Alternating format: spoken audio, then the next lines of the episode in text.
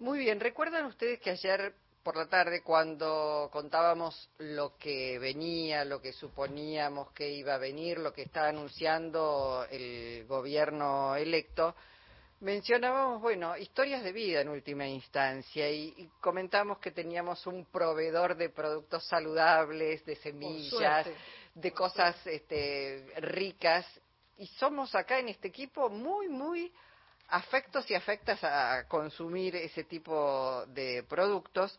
Y decíamos, tenemos un conocido, yo contaba, me, me sorprendió porque un día que entré al negocio a comprar, lo escuchaba interactuando con clientas que estaban antes que yo, que decían, uy, la verdad es que lo que viene, muy preocupadas. Y cuando salieron ellas, le pregunté a Adrián, así se llama, y nos visita hoy, vino a, conversar con nosotros y nosotras un rato, le, le preguntaba y decía, bueno, lo, los clientes, ¿no? Es un poco una gran oreja que él va escuchando lo que les van diciendo y también saca sus conclusiones. Y es interesante escucharlo a Adrián, porque Adrián no es argentino, es chileno. Y hace unos cuantos años que está aquí. ¿Cómo te va, Adrián? Hola, todo bien. Bueno, eh, acércate así al micrófono. ¿Por acá estoy? Ahí, perfecto, ahí está perfecto. Bueno, ¿cuánto hace que llegaste a la Argentina? Y van a ser 10 años en abril del próximo año. Eh, ¿Y te viniste acá eh, a, a buscar eh, una forma de vida? Porque en Chile encontraste que había llegado tu techo. Y en verdad, cuando Eras muy me joven vine- cuando viniste. Sí, sí, estaba verde. Pero me vine al principio por tres meses. Ajá. Eh, era todo un plan medio de, de ver qué onda, como no quedarme en Chile toda la vida, ver por lo menos qué otro panorama podía haber. eh, y Argentina está muy cerca, aparte mis dos padres vivieron en Argentina a finales de los 80 y siempre lo tuve como... eh, Una posibilidad. Claro, y como también mucha leyenda de lo lindo que era la vida en Buenos Aires en aquella época. Eh, hablando de que en, en Chile a finales de los 80 seguía la dictadura. Claro. Eh, ¿Qué hacías en Chile hasta que viniste? Uf. Eh, terminé de estudiar, estudié cine eh, y estuve laburando dos años en cine y televisión, más bien freelancer. Y Eh. aparte de changuitas que me iba mandando aquí por allá, viste, como... Claro, pero ¿estudiaste un, eh, ese nivel universitario, terciario? Eh, Es universitario eh, completo, salvo el título, que salía una millonada. Y como muchos de mis compatriotas eh, que tienen que sufrir el tema de la educación paga, porque hasta la universidad pública es paga, eh, nada, es medio una carrera contra el tiempo. Eh, auspiciado por mi abuelo, que con la última plata que le quedaba quería ver que sus nietos hayan tenido educación universitaria, porque él no tuvo.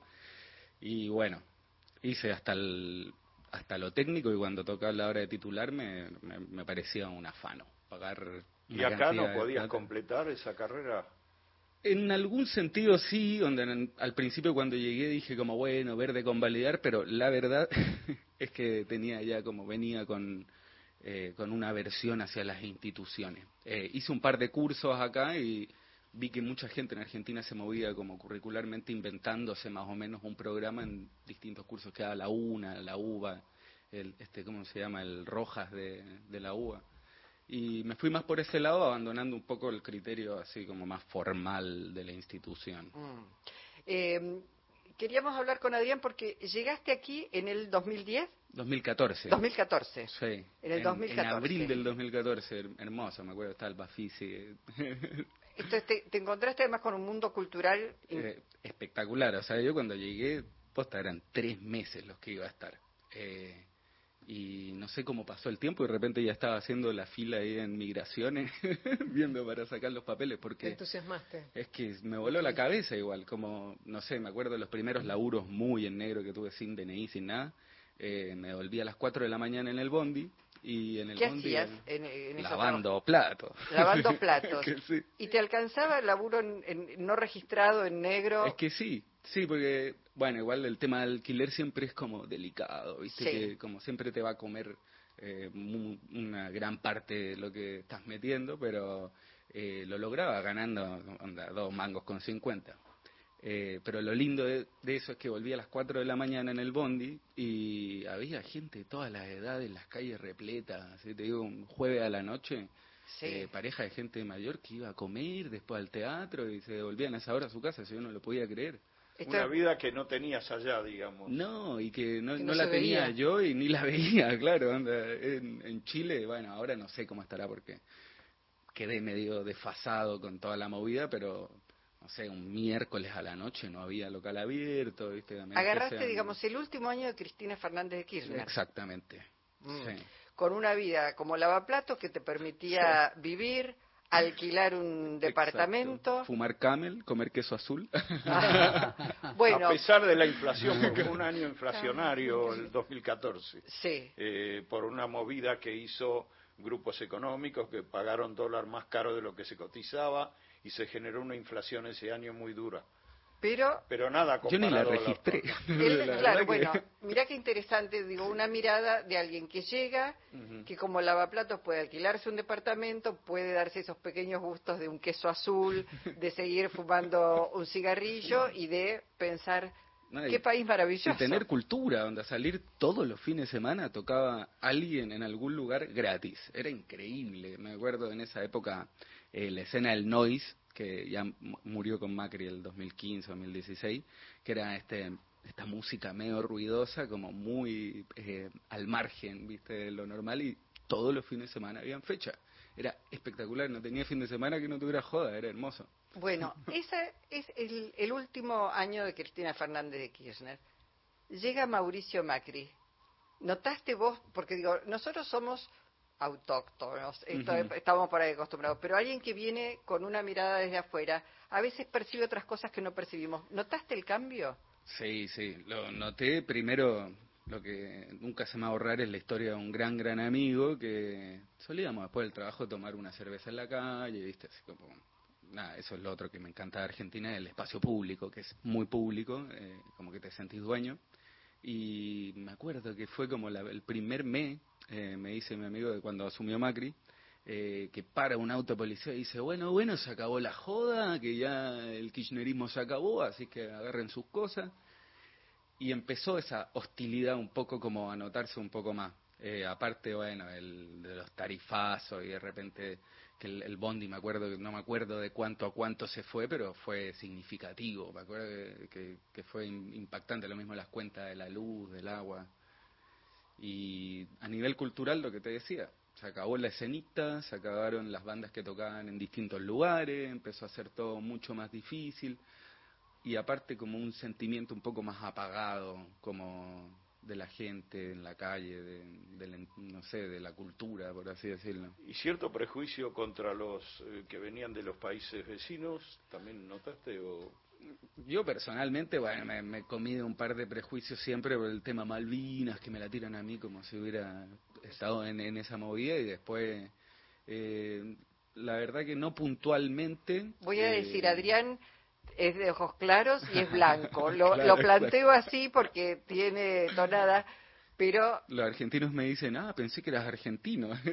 bueno. Tiene una imagen de la chilena. no, no, por, esta cosa, prejuicio sobre portación de cara o color de piel, etcétera, etcétera, que eso existe, existe muchísimo. Sí, eh. yo en ese sentido nunca me paró la policía eh, por portación de rostro, ni, ni tampoco me comí como eh, alguna agresión, viste, de inmigrante eh, sí me, resultaba loco y me sigue resultando loco como mucha gente que me preguntaba escandalizado por qué había venido a Argentina, si Chile era tan increíble, no sé qué.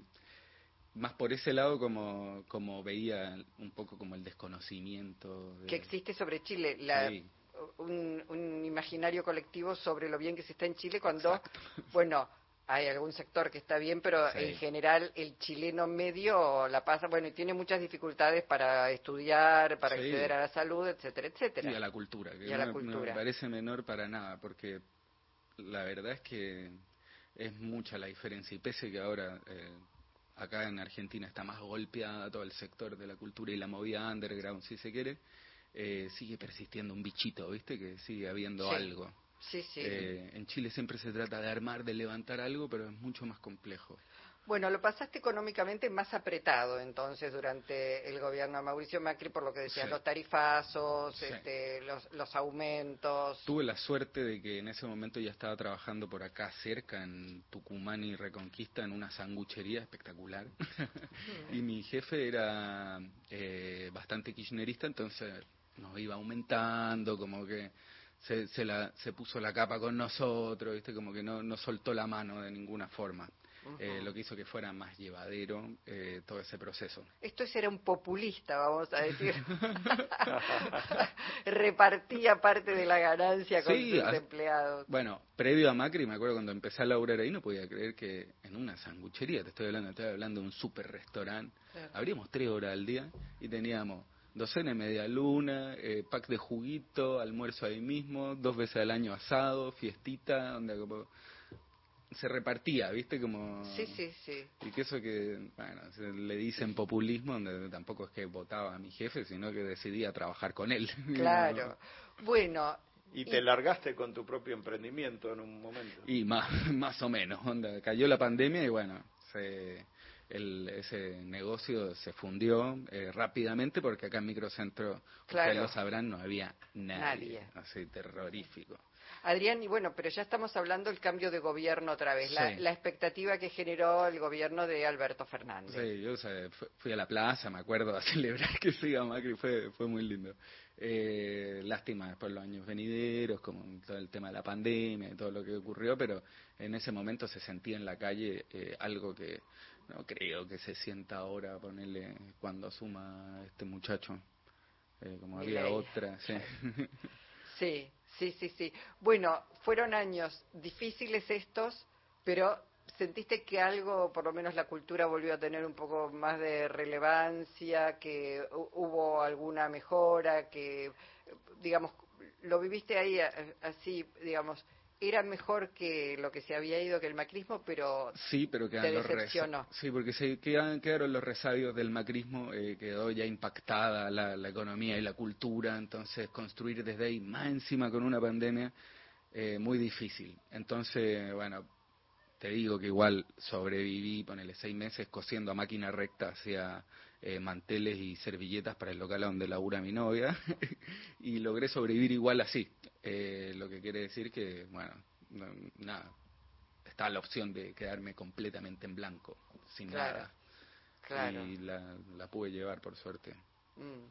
Bueno, hoy eh, voy a decir algo además. Adrián tiene precios maravillosos. Todas vamos a comprar ahí porque cuando hacemos la comparación, con, cuando vamos a comprar frutos secos, etcétera, etcétera. Se llama Kioski Saludable Maipú 511 legumbres, tenés de todo realmente, no sé. Tengo una, una curaduría y trato de, eso, de mantener buenos precios porque es comida y con la comida no se jode. No es especar, no, hasta marzo no. Hasta marzo no, porque trabajo solo con productor local, eh, se respetan los ciclos naturales. Exacto, perfecto, por eso hay un respeto. Sí, sí, sí. Pero si andan por el microcentro, Kioski Saludable Maipú 511, casi, casi sobre la valla. Me parecía además interesante la historia de vida de Adrián, así breve, cortita en el tiempo que tenemos, porque muchas veces vinimos escuchando que este es un país de mierda. Lo voy a decir porque es lo que se dice literalmente. Y yo no creo que sea un mal país. Creo que tenemos un montón de dificultades, como tienen muchas dificultades otros países. Tenemos a veces una clase dirigente este, digamos que no está a la altura de las circunstancias, tenemos una clase dirigente eh, que ha engañado mucho a los ciudadanos y las ciudadanas y tenemos también una clase dirigente que eh, ha sabido estar, digo, no son todos iguales, no son todos que han estado a la altura de las circunstancias. Eh, tenemos este, a nuestro país inserto en la región y en el mundo con todas las dificultades y, y, me parece que, bueno, él da cuenta que es un país vivible, que Hermoso. se puede, que se quede Adriana acá, dice Griselda. Los argentinos no somos tan malos como algunos nos quieren pintar. Hay mucho para hacer en nuestra patria. Somos un país rico, empobrecido, pero los mismos de siempre. Ah, una curiosidad. Sí. Tus padres dijiste que los dos estuvieron viviendo en, Buenos, en, en Argentina. Sí.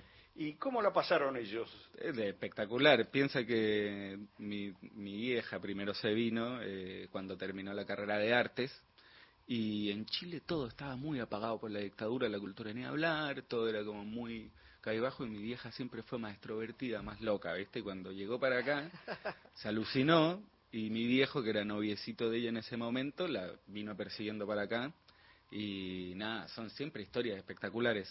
Salvo un tiempo que mi vieja nunca lo recuerda muy, no me lo recuerda tanto, que es cuando estuvo en Villa Gesell, en una época tenía un mango, pero aún así la rellevaba. Y nada, más que nada. O sea que te transmitieron una imagen. De la cultura, de, de, un, de un país con la cabeza abierta, donde hay mucho para hacer, donde no hay. En Chile se habla mucho del chaqueteo, que es un concepto que es cuando te tiran para abajo. Como yo me lo imagino siempre como te agarran la chaqueta y te la tiran para abajo. Que es como cuando uno le pasa algo bueno, como, no, hoy día me fue bien el trabajo, viene uno y te dice, ah, pero te apuesto que en verdad no, como que te tiran para abajo. Y lo que siempre me decían era eso, que el argentino eh, que es mal reconocido por agrandado, en verdad, es un autoestima piola, que en vez de tirarte para abajo te tira para arriba. Que eso a mí me pareció también una locura cuando llegué acá y pagué en un kiosco con lo justo. Me dice, gracias, genio, tigre. Así como, Dios mío, anda, como, posta, gracias, me siento. así que afuera el chaqueteo. sí. Afuera el chaqueteo. No, que, que, no se contagie acá con tanta movida a la chilena, hmm. que no se contagie eso, por favor. Bueno, Adrián, te agradecemos enormemente. Nos parecía muy interesante tu historia, tu mirada sobre nuestro país, tu, tu permanencia aquí. Bienvenido, siempre bienvenido. Sí, al pie del cañón estoy. Mañana paso a comprarte unos pistachos. Ah, dale, porque los tengo re bien eso. Perfecto. Fíjate que las listas yo creo que, caen el lunes. Venirse acá no fue ninguna huevadita. No. se animó, se bueno, animó. Eh, muchísimas gracias, eh, muchísimas gracias por tu participación en Encuentro Nacional. Ah, y a ustedes por invitarme y poder conocer la radio, que me encanta, la verdad que... ¿Viste que entraste al final que me decías siempre que ¿cuándo, ¿cuándo te voy a ver, locutora? Digo, vení, vení algún día. ¿En serio nunca habías entrado a la radio? No. Está... Bueno, qué bueno Igual... que antes de que la, la derrumben. Claro, exacto. Digo, esto es un momento histórico. Claro, la conozco antes que... fotos, Igual nada, toquemos madera que no se cae esto. Hay que, que hacerle la aguante y defenderla. No, no. Él es Adrián Isa, tiene 33 años apenas. Le gané y un futuro enorme por delante.